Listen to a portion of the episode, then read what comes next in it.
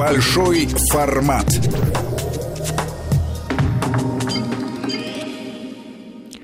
В студии президент Центра системного анализа и прогнозирования Ростислав Ищенко и Александр Андреев. Ростислав Владимирович, здравствуйте. Добрый вечер. Будем говорить о событиях, которые происходят на Украине. давайте начнем с транспортного сообщения. Самолеты напрямую из Москвы и других российских городов в Киев уже не летают. Теперь и поезда, судя по всему, ходить не будут, потому что украинцы решили прямое сообщение остановить. При этом говорят, что стоить это будет совсем дешево, буквально одну гривну. Хотя аналитики говорят, что экономисты, что на самом деле лукавит, это будет не одну гривну, не одну тысячу, не один миллион гривен а стоить. Вот э, что вы думаете по поводу а, этих издержек и вообще зачем все это делается? Исключительно для того, чтобы насолить еще России. Но как здесь можно насолить России? Скорее, это опять насолить собственным гражданам. Я думаю, что вы сейчас не совсем правильно поняли то, что говорил украинский, если не ошибаюсь, министр транспорта, а нет, руководитель железной дороги, который говорил, что это будет стоить одну гривну. Значит, э, дело в том, что, ну, во-первых, железнодорожное сообщение России с Украиной и так практически прервано. Через Украину сейчас ходит один единственный поезд, это Москва-Кишинев.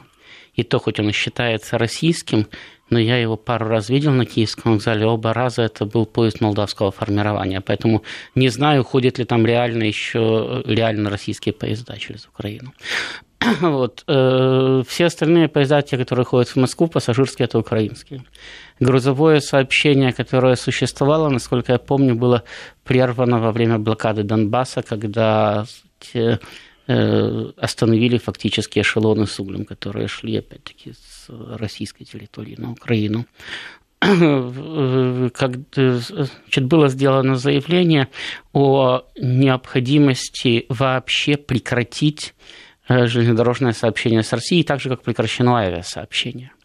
Это один аспект проблемы – Э, ну, если они его прекратят, то по большому счету прекратят ходить украинские поезда, которые, насколько я понимаю, приносят Укрзалезнице доход, потому что они постоянно набиты под завязку, так как граждане Украины едут, идут на заработки в Россию. Там, в общем-то, граждане России, которые едут на Украину, сейчас на порядке меньше, чем ездило раньше. Э, потому что ни с точки зрения туризма, разве что экстремального, ни с точки зрения бизнеса Украина сейчас никого не привлекает. Тем более, что можно приехать и не уехать, узнав, что за время поездки ты стал агентом ФСБ, которого срочно арестовала СБУ. Некоторые люди там годами сидят по надуманным обвинениям, кстати, граждане России. Значит, следовательно, если Украина э, откажется от этих поездов, то да, она потеряет миллионы гривен – дохода. И да, у нее будут проблемы со своими гражданами, которые сотнями тысяч ездят в Россию на заработки, даже не сотнями тысяч, а миллионами. Просто не все пользуются поездами, но тем не менее, насколько я помню, э, Укрзалезница рапортовала, что в прошлом году перевезла в Россию не то около миллиона, не то свыше миллиона пассажиров. Э, вот это первый аспект. Второй заключается в том, что было сказано, что Украина потеряет одну гривну. Значит, речь шла о постройке России обходной ветки мимо украинской границы, там, где поезда на южном направлении 25 километров шли через украинскую территорию. Э, сейчас они не будут идти через украинскую территорию, это несколько десятков поездов, которые там проходили. Вот именно об этой ситуации было сказано, что это будет стоить Украине примерно одну гривну. Я не знаю, одну или не одну, э, Значит, но действительно был в свое время заключен договор, на который, собственно, и ссылается этот чиновник, который говорил об одной гривне э, в соответствии с которым Россия за вот этот транзит поездов практически ничего не платила. Поэтому он говорит, что экономических потерь Украина не понесет, так как она, мол, и так с этого дела ничего не получала э, определенные потери э, будут все равно, потому что Ну, по сути дела, э, исчезает необходимость вот в этом вот куске железной дороги, потому что по нему украинские поезда не ходят. Ну так э, вот, можно разобрать на металлолом. Значит, да, но разобрать на металлолом можно один раз, а люди, станции, обслуживающий персонал там работали постоянно. Значит, и они не только получали зарплату, да, но э, при них еще кормились всякие, кстати, обслуживающие, сопровождающие структуры. Вы знаете, что даже если открыть бензозаправку, и то там тут же появится магазинчик, кофейня, там еще что-то и так далее. То есть это э, структура, которая дает работу не только оператору заправки.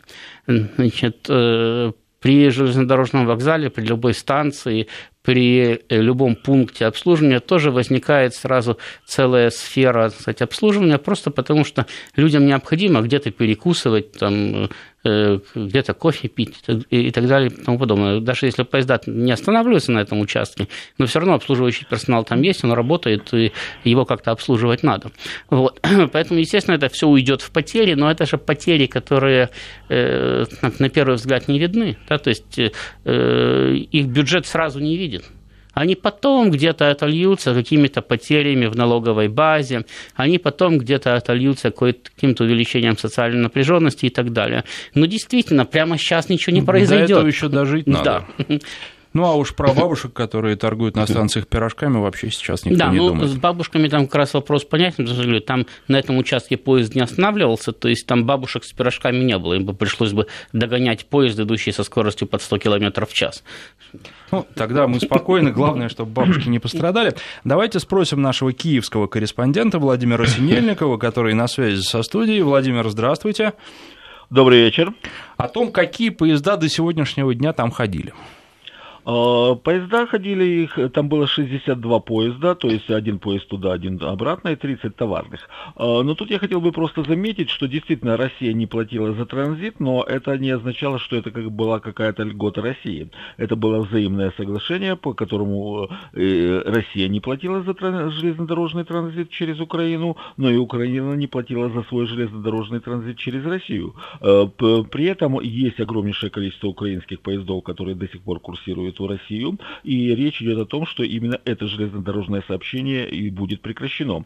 Например, когда я ездил в Москву, я просто обратил внимание на такую странную деталь, что все поезда Киев-Москва, они украинские. То есть по принципу паритета как бы должна была половина украинских, половина российских, но вот этот маршрут был полностью монополизирован украинскими. А Украина еще в 2014 году запретила российские поезда. А, ну правильно, но дело в том, что я просто говорю о том, что Украина не платила сама ничего за железнодорожный транзит. Теперь ей придется платить, и это уже будут прямые экономические потери. То есть, если нет э, железнодорожного сообщения, нет этого соглашения, то э, если раньше все эти поезда, и не только киевские катили, ездили из... Так нет, я говорю даже не про 2014 год, кстати, по поводу поездов, это было еще до 2014 года, там не было украинских, российских поездов на маршруте маршрут Киев, э, Москва-Киев. А, так вот, сейчас Украине придется платить. Вот за все это ей придется платить, и это уже прямые экономические потери, и даже не отложенные. А, то есть э, в данном случае Украина действительно теряет, и опять-таки тут принцип унтер-офицерской вдовы, которая сама себя высекла и, и говорит, вот видите, как мне сейчас больно, убойтесь, потому что мне больно. Но это абсолютный бред, который характерен для абсолютно иррационального украинского руководства, которое э, действует исключительно по соображениям политической конъюнктуры, исключительно по указаниям из Вашингтона, и им абсолютно абсолютно наплевать на то, как это сказывается на стране и на ее экономике. А вы знаете, мы, тут мы уже даже устали говорить о том, что Украина живет в состоянии экономической катастрофы. Это уже общее место. Вот как никто не говорит, не говорит каждый день, что, например, Вашингтон это столица Соединенных Штатов, никто уже не говорит, что Украина живет в состоянии экономической катастрофы, потому что все к этому привыкли. Это уже норма жизни. И до тех пор и, и вот эти вот власти точно так же и будут э, э вести страну до окончательной гибели, причем причем э, тут вопрос уже стоит так. Либо страна избавится от этой власти, либо эта власть прикончит окончательно эту страну. Осталось уже недолго. А, Ростислав Владимирович, хотел вас спросить, вы сделали такую небольшую, незаметную, на первый взгляд, ремарку по поводу того, что россияне, которые на Украину сейчас отправляются, могут не вернуться, ну или, по крайней мере, в обозримом будущем оттуда не вернуться, потому что просто попадут в местный следственный изолятор как шпионы. И хотелось э, уточнить, а кто находится в зоне риска и насколько правы те, кто говорят, что ну, мы э, в, на госслужбе не состоим, не являемся там ни милиционерами, в общем, к государству никакого отношения не имеем, поэтому мы ничем не рискуем, съездим на выходные, отдохнем и вернемся. Ну, все находятся в зоне риска, потому что я неоднократно и в частном порядке, кстати, публично говорил о том, что хватают и мужчин, и женщин, и не находящихся на государственной службе, и кого угодно. Э, просто, ну, многие действительно россияне говорят, так а что такого? Я на Украину там и пять раз ездил, и шесть, и десять, и ничего не случилось, ездил, вернулся, и все в порядке. Действительно, проблемы возникают у одного из сотни. Да? И так это, в общем-то, на первый взгляд незаметно. Но э, в том-то и ужас ситуации, что никто не знает, у кого может возникнуть проблема. Ну, например, если бы проблемы возникали бы только у военных, да, или только у мужчин, или только у людей, которые когда-то состояли на государственной службе, или у людей, которые, там, допустим, имеют украинские фамилии, значит, или у людей, чьи предки когда-то жили на Украине. Ну, то есть у какой-то группы, которую можно как-то выделить и сказать, ребята, вот вам на Украину ездить не надо, а все остальные могут. Э, любой человек, который пересек границу Украины, как я уже сказал, может в один прекрасный момент узнать, что он агент ФСБ, и поэтому его арестовала СБУ. И сидеть будет до второго пришествия, либо до тех пор, пока его каким-нибудь чудом не это самое не поменяют. Причем сидеть будет без суда, будут просто сказать, его держать в тюрьме и сказать, предлагать э, самое, признаться по-хорошему. А не хочет по-хорошему, значит, будет сидеть дальше. Теперь по поводу процесса по делу э, бывшего президента Украины Виктора Януковича. Вот его защита заявила на суде, э, что в деле по обвинению его в госизмене э, есть, в частности, представлено сегодня доказательство присутствия грузинских наемников во время событий на Майдане в 2014 году. Соответствующие видеозаписи, как сообщил адвокат Януковича Виталий Сердюк, были изучены на заседании Оболонского районного суда по этому делу. Ну и, а, соответственно, а, возникает еще вопрос по поводу а, показаний, которые давали на этом процессе Аваков и Яценюк. Причем, вот, например, Яценюк выглядел очень неубедительным, как говорят люди, которые на процессе присутствуют, за его ходом следят. Аваков тоже. Вы понимаете, если э, говорить, да, кстати, Аваков тоже, это правда. Вот, э, если говорить о процессе в целом, да, не разбирать его там на отдельные убедительные или неубедительные моменты, то перед украинской властью стояло две проблемы. Причем украинские власти вообще не знали, что эти проблемы у них возникнут. Это им, кстати, старшие товарищи потом объяснили, что вопрос решать надо. Им было необходимо доказать, во-первых, э, что Янукович кровавый тиран, который сошел с ума и ни с того ни с сего отдал приказ расстрелять людей на Майдане. И, во-вторых, что Янукович, как они сказали, самоустранился от исполнения президентских обязанностей. Что вроде как ждали, что он вернется, а он да, вот как-то не вернулся. Да, ни с того ни с сего сбежал. Никакой угрозы, пришлось никакой угрозы ему не было, а он вдруг, ну, сумасшедший, чего возьмешь, взял и сбежал. Значит, и поэтому они действовали в условиях э, острой необходимости и были вынуждены назначить вначале исполняющего обязанность, а потом досрочные президентские выборы и таким образом переформатировать власть, потому что ну, пропал президент, что делать дальше. Значит, э, для чего им эти две вещи надо было доказать? Потому что украинская власть, которую, там, допустим, признали Соединенные Штаты, Россия, Европа и все, кому не лень, ну, по-моему, все признали, да, э, она легитимирована с точки зрения международных отношений. То есть с их послами говорят, Порошенко принимают и так далее. Но с точки зрения внутренней легитимности эта власть не легитимирована, потому что был э, законный президент Янукович, они его свергли в результате переворота, выборы последующие прошли э, под вооруженным контролем путчистов, значит, многие партии были просто запрещены, не допущены к выборам, и таким образом говорить о прозрачных, демократических и так далее выборах невозможно, вообще о демократическом процессе невозможно, и если на Украине когда-нибудь будет какая-нибудь власть нормальная, да, то э, когда уважаемые кредиторы придут задавать вопрос по поводу долгов режима Порошенко, они очень много в долг взяли, им скажут, ребята, это был незаконный режим. Вы э, разговаривали, вы сотрудничали с путчистами. Мы их долги возвращать не будем. Ну, большевики не платили деньги, которые Деникин, там, Колчак или Юденич взяли в долг для того, чтобы бороться с большевиками. Они эти кредиты не оплачивали, не выплачивали. Значит, э, то же самое по поводу любых контрактов. Там же сейчас западные фирмы заключают контракты с ними. Э, значит, по поводу любых контрактов. Любая новая власть скажет, ребята, вы, вы страну грабили, вы не контракты заключали, еще может штрафные санкции выставить. По любым международным соглашениям, которые подписал режим Порошенко, да и любой режим, который будет после Порошенко, значит, можно сказать, что он никакого отношения значит, к реальности не имеет. То есть они ничтожны с момента подписания и так далее. То есть это влечет за собой целую цепь юридических международных последствий. Отсутствие внутренней легитимации. Так вот, для того, чтобы легитимировать режим, надо было доказать, что, во-первых, Янукович заморал руки в крови собственного народа и таким образом делегитимировал сам себя, а во-вторых, после этого он еще и убежал. Просто взял и убежал, поэтому вот весь последующий следующий процесс – это действия в условиях острой необходимости, которые таким образом становятся легитимными.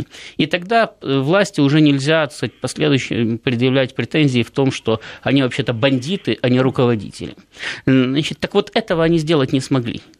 Потому что у них уже в 2014 году и уже летом появились публикации, и не где-то там в России, а в западной прессе, и фильмы, снятые западными журналистами, о том, что они сами же убивали на Майдане, и что Янукович к этому никакого отношения не имеет. Они не смогли предоставить какую-то более-менее убедительную э, доказательную базу того, что Янукович хоть как-то хоть каким-то образом причастен вообще к стрельбе на Майдане. А вот доказательная база того, что они сами все это организовывали, есть она очень хорошая, значит, доказательная база. То есть это они упустили. А сейчас они упустили еще один момент. Они не смогли доказать, что Янукович просто убежал. Потому что они же все, кстати, э, э, ребята очень себялюбивые, да, они видят э, не себя даже в истории, они видят историю в себе. Значит, и они все начали рассказывать, как они приложили руку к смещению Януковича. И уже в 2014 году выступал Добкин и рассказывал, как он организовывал значит, запугивание Януковича в Харькове, где его не пускали на съезд э, его сторонников практически, значит, где ковалась, так сказать, измена э, внутри партии регионов. Турчинов рассказывал, как он давал приказ на охоту на Януковича и на его арест и доставку в Киев. И причем, улыбаясь, говорил, у меня были методы для того, чтобы заставить его подписать отличение. Значит, э, погранслужба рассказывала – как они пытались арестовать своего верховного главнокомандующего, своего президента, который никем на тот момент не был смещен, чьи полномочия никем не были поставлены под сомнение. Прокуратура рассказывала, как они его ловили. Военные рассказывали, как они угрожали сбить президентский вертолет и так далее. И все это рассказывалось в публичном пространстве, все это зафиксировано. И даже, даже Яценюк, который утверждал, что они не знали, где, собственно, был Янукович, рассказывал, что он созванивался с Януковичем в это время по телефону кого-то там из народных депутатов от партии регионов. И таким образом они сами создали доказательную базу, которая утверждает, что они врут, что угроза жизни Януковича действительно существовала, что он не просто убежал, что его буквально вытолкали из страны, что его действительно хотели убить и так далее. Таким образом, они этот судебный процесс провалили. Теперь им остается только тянуть его как можно дольше, чтобы не было при их жизни в судебном заседании зафиксировано, что они государственные преступники. Владимир, а что касается этого процесса, его освещения на Украине, насколько оно широко, и люди, которые слышат, что Янукович убежал, они в это верят, как они вообще к этому относятся? Эм, я хотел бы еще добавить к тому, что сказал Ростислав. Он, во-первых, абсолютно правильно сказал, что власть нелегитимна, но к этому следует добавить, что, во-первых, Верховная Рада нелегитимна, потому что депутаты не приняли присягу согласно Конституции, и правительство Гройсмана тоже нелегитимно, потому что э, выдвинуть э, кандидатов в премьеры может только коалиция, а на момент э, выдвижения Гройсмана коалиции не существовало ни де-факто, ни де-юре. Э, так вот, э, и еще по поводу международного признания. Дело в том, что еще весной 2015 года года Международная консультативная группа Парламентской ассамблеи Совета Европы обнародовала официальное заключение, в котором написано, цитирую, по крайней мере, три человека из тех, кто погиб на Институтской, были убиты выстрелами из гостиницы Украины. То есть это уже абсолютно признанный факт международным сообществом. И более того, есть признание спикера Андрея Порубия, который был комендантом Майдана. Он дал его в интервью э, корреспонденту BBC Вильяму Гейтхаузу, где он сказал, что да, действительно стреляли из гостиницы Украины. То есть сам Порубий признал этот факт. То есть вот спорить по поводу того, что стреляли из гостиницы Украина, просто уже невозможно. Это абсолютно доказано документально, выводами комиссии, свидетельскими показаниями, в том числе и лично Порубия. Э, так вот, по поводу процесса над Януковичем, тут продолжается, как всегда, обычный для Украины театр абсурда наяву. Во-первых, э, все украинские масс-медиа дружно молчат по поводу того, что э, Януковича, Януковичу незаконно не дали возможности участвовать в этом процессе. Он просил дать возможность ему э, давать показания, стать участником процесса. Суд ему в этом отказал. Уже это является абсолютным процессуальным нарушением. И только по одному этому факту Янукович выиграет суд в Европейском суде по правам человека элементарно. А если взять ну, в, основ, в остальном, в отношении этого процесса, в украинских масс-медиа существует практически полный консенсус. Вот если сейчас ругаются сторонники Саакашвили и сторонники Порошенко между собой, то по теме убийств на Институтской полный консенсус. Это кровавый диктатор, преступление перед народом Украины. То есть э, мы можем говорить о том, что в какой-то мере цензура на Украине ослабела в некоторых областях, но цензура по поводу оценки событий февраля 2014 года абсолютно и э, такая же, как и была. То есть она такая же жесткая и такая же неумолимая. Александр? Ну что же, мы сейчас прервемся буквально на 2-3 минуты. Выпуск новостей нас ожидает. Потом продолжим. Наверное, немного еще слов, э, пару-тройку скажем по поводу этого процесса и по поводу роли э, грузинских снайперов. Были они или нет, и можно ли это сейчас доказать. Ну, а потом к другим украинским темам а, перейдем. Напоминаю, что президент Центра системного анализа и прогнозирования Ростислав Ищенко в студии, а наш киевский корреспондент Владимир Синельников на связи по телефону. Большой формат. Президент Центра системного анализа и прогнозирования Ростислав Ищенко, наш киевский корреспондент Владимир Синельников и Александр Андреев. И что касается темы грузинских снайперов, которая сейчас активно обсуждается, и в том числе а, появились какие-то новые доказательства, которые представлены на процессе по делу Януковича, а с чем это связано? И вообще, насколько эта версия жизнеспособна и обоснована? Если бы в теме грузинских снайперов не мелькало бы постоянное имя Саакашвили, то я бы решил, что э, ну, просто э, развивается процесс сбора доказательств э, по сказать, организаторам убийств на Майдане. Но там слишком явно, к месту и не к месту, упоминают кстати, противника Петра Алексеевича. Э, вот поэтому у меня возникает по этому делу много вопросов.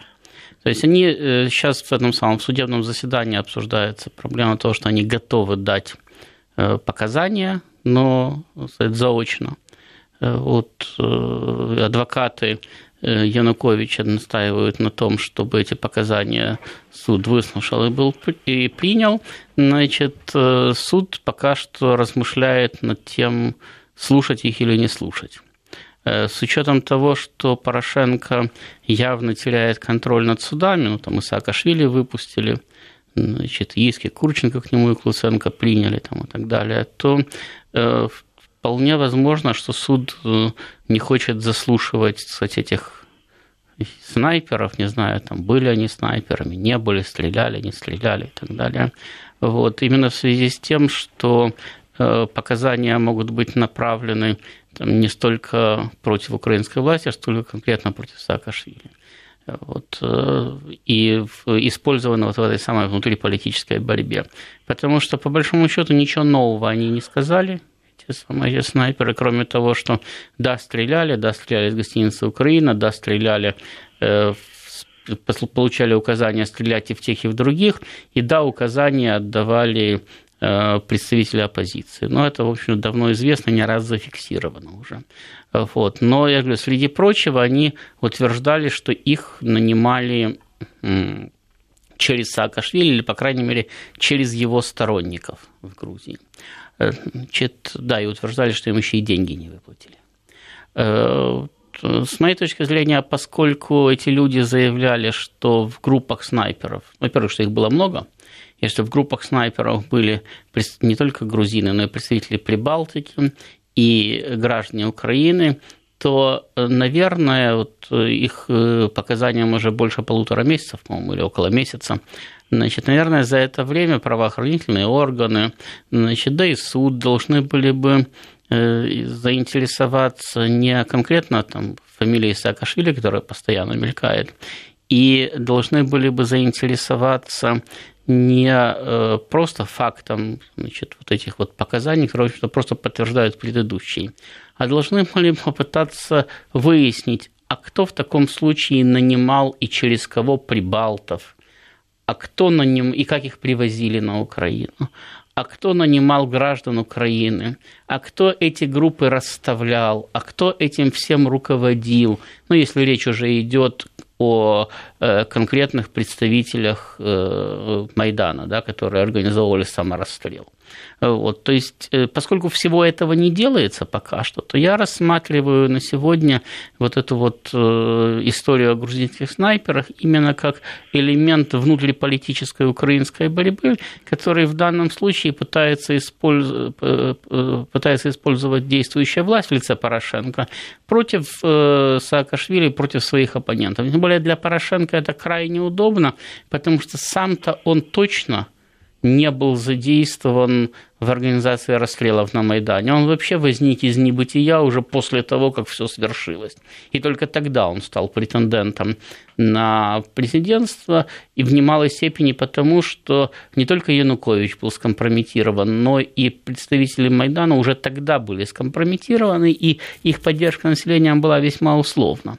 Вот э, Поэтому по Порошенко эти рассказы вроде бы как не бьют, зато они бьют не только по Саакашвили, они бьют и по Турчинову, чья позиция в данном противостоянии непонятная и невнятная.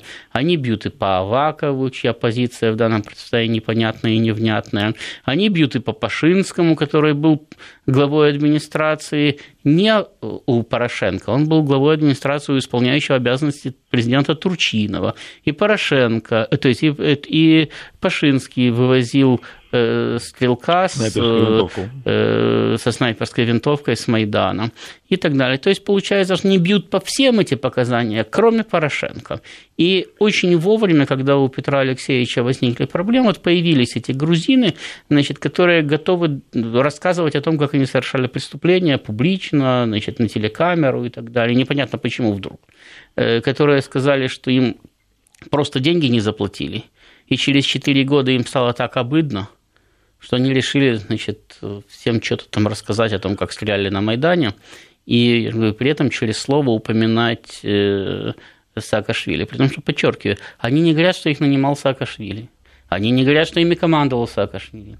Они вообще не говорят, что он к этому делу причастен. Но, тем не менее, в их показаниях через слово мелькает Саакашвили, вроде как нанимали друзья Саакашвили, сами мы э, служили у Саакашвили и так далее. И вот это вот постоянное повторение да, создает в информационном пространстве э, такую ситуацию, когда люди э, не, не квалифицированно, да, то есть широкие народные массы, будут воспринимать Саакашвили чуть ли не как организатора расстрелов на Майдане.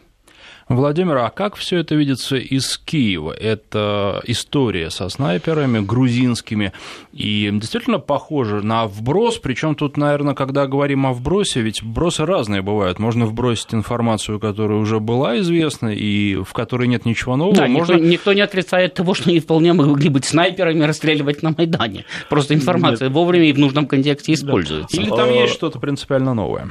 Нет, принципиально нового нет, и то, что говорит Ростиславу, это абсолютно правильно. Дело в том, что доказать причастность Саакашвили абсолютно невозможно на основании этих свидетельских показаний, потому что это а, слово против слова, они скажут Саакашвили, а, мы, а Саакашвили скажет, я ничего не знаю. То есть э, это более чем вероятно, что это вброс как раз в нынешнюю информационную войну между президентом и Саакашвили э, с целью дискредитации Саакашвили. Это вполне вероятно, и эта версия, я думаю, наиболее обоснованная из тех, чем это можно можно, э, чем можно объяснить вдруг появление версии о э, грузинских снайперах. Но вы знаете, тем не менее, э, объективные доказательства существуют в видеозаписи. А вот я как-то, когда рылся э, в интернете, в документах, связанных с расстрелом Майдана, я нашел одну видеозапись, которая была сделана 20 февраля в гостинице Украины, в комнате, где находились укра... Э, украинские снайперы. Те, э, вернее, не украинские снайперы, прошу прощения, те, кто стрелял по Майдану. Ну, вероятнее всего, граждане Украины. Да-да, они вот говорят там на украинском языке, кстати, да. по-русски и, и там, Да, и там зафи... есть четко видно лицо одного из них. Потом, роясь в интернете, я нашел я нашел фото этого человека. Вот э, был э, в 2015 году практически по всем украинским масс-медиа прошло фото. Геннадий Москаль, тогдашний военный губернатор Луганской области, стоит в обнимку с снайпером Айдара э, с шевроном рабовластник. Так вот, человек, вот этот снайпер Айдара и тот человек, лицо которого зафиксировано 20 февраля в гостинице Украины, это один и тот же человек. Вот за это можно уцепиться. Но эта информация на Украине просто полностью игнорируется. А, Причем я разместил все это на своей странице в, соци... в Фейсбуке, то есть э, я свел вместе это фото и вот эту видеозапись, там это есть, можно убедиться, там четко, потому что у человека очень характерная внешность, это невысокий худощавый блондин э, в вязаной шапочке, э, с большими глазами на выкате, с немножко безумным взглядом, то есть можно предположить, что у него какие-то есть проблемы с психикой, судя по его глазам. А вот этого, если взять этого, то есть, во-первых, этот человек сейчас снайпер батальона Айдар. И это значит, что доказательство того, что из гостиницы Украины стреляли именно майдановцы. Э, ну, можно взять этого человека, и он, естественно, сдаст всех своих подельников. Но этого никто не делает. А, в продолжение, можно сказать, темы взаимоотношений Порошенко и Саакашвили. Саакашвили рассказал, что Порошенко ему предлагал пост премьера. Насколько это а, правдивая информация, насколько в нее верится? Я не думаю, что если Порошенко ему что-то и предлагал, да, то он делал это искренне. И не думаю, что если ему предлагали, а Саакашвили отказывался, то он это тоже делал искренне. Вот. Всем было абсолютно понятно, что Порошенко совершенно не хочет видеть Саакашвили там премьером у себя. Думаю, что он и одесским-то губернатором не очень его хотел видеть, но э, кстати, пришлось. Вот. Э, но теоретически, да, разговор э, по принципу «Миша, а давай мы тебя премьером сделаем, нет, что ты, Петя, мне еще рано», вполне мог состояться потому что Порошенко мог прощупывать эти намерения Саакашвили – Э, в свое время, а тот, прекрасно понимая, э, куда Петр Алексеевич клонит, и понимая, что в данный момент он в премьеры прям не пойдет, да, значит, вполне мог, э, кстати, отказываться. То есть оба, оба могли вести такой разговор, оба могли лицемерить. И сейчас Саакашвили может об этом упоминать. Но я, честно говоря, не думаю, что, вот как говорит Саакашвили, его буквально э, уговаривал Порошенко да, стать премьером. Сейчас прервемся буквально на пару минут на рассказ о погоде, потом продолжим. Большой формат. Президент Центра системного анализа и прогнозирования Ростислав Ищенко, наш киевский корреспондент Владимир Синельников и Александр Андреев. Украина подала в Евросоюз прошение на получение новой макрофинансовой помощи. Владимир, на что деньги просят, расскажите?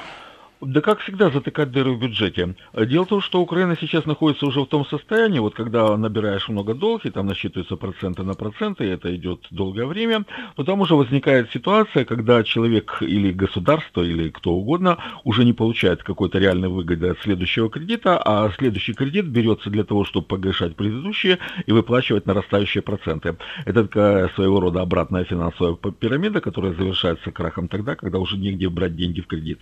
Так вот, Украина Украина сейчас берет долг только для того, чтобы латать дыры в государственном бюджете и ничего более. Ну, естественно, все это сопровождается по-прежнему коррупционной составляющей, э, воровской составляющей, потому что когда идут эти деньги, попадают эти деньги в бюджет, тут же начинается интенсивный процесс распила этого бюджета. То есть фактически долг навешивается на граждан Украины, а граждане Украины ровным счетом с этого ничего не получается. И вы знаете, есть такие косвенные признаки того, что эти деньги действительно напрямую разворовываются. Вот у меня есть один знакомый, который работает э, в э, салоне э, продажи элитных автомобилей западного производства. И вот он сказал, что вот у нас очень долго, за несколько месяцев, не было вообще ни одной продажи. Но как только на Украину пришел очередной транш МВФ, у нас моментально через неделю все раскупили. Ну, вот и... так вот. А что касается денег, э, Ростислав Владимирович, как считаете, дадут, не дадут? Ну, понимаете, там вообще забавная ситуация сложилась. Дело в том, что Украина подала заявку на очередную макрофинансовую помощь после того, как, как Европейский Союз отказал в предыдущий, да. И, то есть они же не получили 600 миллионов очередного транша, значит, именно потому, что они не выполняют требования Европейского Союза. Хотя мы знаем, что Европейский Союз достаточно гибок, как и прочие западные организации. Он может э, оказывать помощь э, тем, кто не только не выполняет его требования, но и не собирался этого делать, как, кстати, в свое время оказалась помощь Украине а может отказывать в помощи тем, кто напрягается и почти все требования выполняет. Вот. И сейчас как раз ситуация больше похожа на второй вариант. Э, значит, какие-то там реформы э, людоедские Украина у себя проводит, да, но тем не менее э, Запад в помощи ей начинает отказывать. МВФ прекратила свои кстати, Э, кредиты выдавать. Вот Европейский Союз остановил макрофинансовую помощь. А Украине нечего было делать. Она должна была подать эту заявку, потому что Петр Алексеевич присутствуя там на этом самом на саммите Восточного партнерства, рассказывал, что вот сейчас Европейский Союз выдаст ему в течение года почти 2 миллиарда евро. Речь шла о трех траншах в 600 миллионов каждый, которые Порошенко, в интерпретации Порошенко, да, Европейский Союз был готов ему выдать вот прямо сейчас, прямо в этом году. И, естественно, если бы теперь, после того, как ему было отказано в 600 миллионах, он бы вообще бы никуда бы никакую заявку бы не подал бы, то возник бы вопрос, «Э, Петя, а ты что вообще говорил-то? Да? Ну а теперь, вот пока заявка будет рассматриваться, Порошенко может продолжать рассказывать, что он уже обо всем, всем договорился, и остались только формальности. Сейчас заявку утвердят, и деньги пойдут. А ведь э, на Украине это имеет с точки зрения удержания или захвата власти имеет не последнее значение, потому что там все прекрасно понимают, что, как правильно сказал Владимир, без э, иностранной помощи они не выживут. Э, ведь вся экономика Украины построена таким образом, что туда постоянно должен быть приток нового ресурса на, самое, на разворовывание. Раньше разворовывали оставшиеся от советской власти, потом разворовывали кредиты. Ну вот сейчас э, кредиты закончились, э, помощь закончилась, разворовывать нечего. Поэтому тот, кто говорит «под меня дают деньги», становится в каком-то смысле неприкосновенным, потому что под него дают деньги, на которые все собираются выживать. И если бы Порошенко смог бы доказать, что под него дают, тем более целых 2 миллиарда евро – да в течение одного года, да сейчас в нынешних украинских обстоятельствах это вообще деньги невообразимые. А сколько они Он могут бы... на это прожить? Ну, прожить они на это могут недолго, других вообще нету. Других денег вообще нету.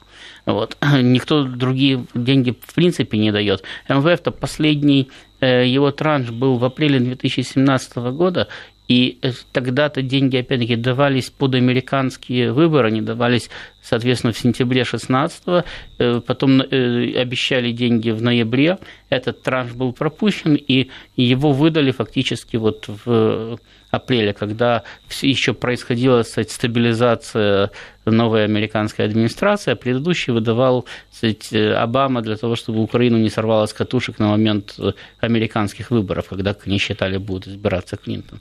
Все, больше этих денег, больше денег не давали. И до этого Международный валютный фонд в течение полутора лет практически мурыжил Украину, не выдавая денег. И сейчас целый год он ничего не дает, только рассказывает о том, что, в общем-то, и давать не собирался. Значит, Европейский Союз отказал И американцы сейчас рассказывают о том, что могут вообще прекратить выдавать даже те деньги, которые они утвердили как военную помощь Украине и так далее. То есть ситуация критическая, поэтому любые деньги, да, даже 2 миллиарда евро – это, э, в общем-то, очень существенное подспорье для Украины. Но чтобы понимать, сколько они на это могут прожить, ну вот транш в миллиард долларов, который Украина получила в свое время от МВФ, он был израсходован в течение одного месяца. Э, Турчинов в свое время, когда он был назначен исполняющим обязанности президента, заявил, что Украине для, выжив... Украине для выживания требуется э, получить в течение одного года кредиты в 40 миллиардов долларов.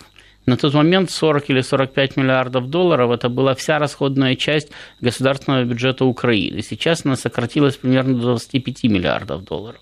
Соответственно, ну вот можно рассчитать. 25 миллиардов долларов в год, это примерно 2-2,5 миллиарда долларов в месяц, это деньги, которые нужны Украине по минимуму для выживания. А с учетом того, что необходимо возвращать кредиты, и, насколько я помню, в этом и в следующем году Украина должна будет выплатить порядка 3,5 и 4,5 миллиардов долларов, а в 2020 году там, э, то есть, ну да, в 20, э, не в этом, в 2018 в 2019 году 3,5-4,5 миллиарда долларов, а в 2020 там речь идет вообще чуть ли не о 10 миллиардах или даже больше долларов, которые Украина должна будет выплатить только по э, погашению процентов и погашению кредитов. Значит, это вообще неподъемные деньги для страны, и ну, вот тогда плюсуя к этим 25 миллиардам, которые нужны Украине, можно говорить там о 30-35 миллиардов долларов в год, которые нужны стране в качестве внешних кредитов просто для выживания.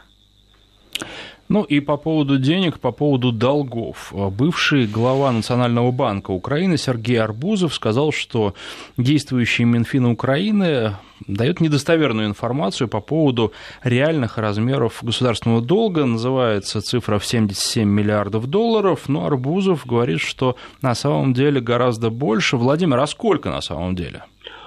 Э, трудно сказать, потому что есть такая закрытая часть соглашения о реструктуризации э, евробондов. Э, я напомню, три года назад, как раз осенью, прошу прощения, два года назад, как раз осенью 2015 года, было подписано соглашение о реструктуризации долгов Украины по евробондам, то есть частным инвесторам, но там есть такая закрытая часть. А закрытая часть состоит в том, что если Украина спустя 4 года, то есть к 2019 году поднимет свой э, рост ВВП до 4%, э, то там будет выплачиваться проценты э, пропорционально от роста ВВП, и чем больше будет этот рост, тем больше будут выплаты.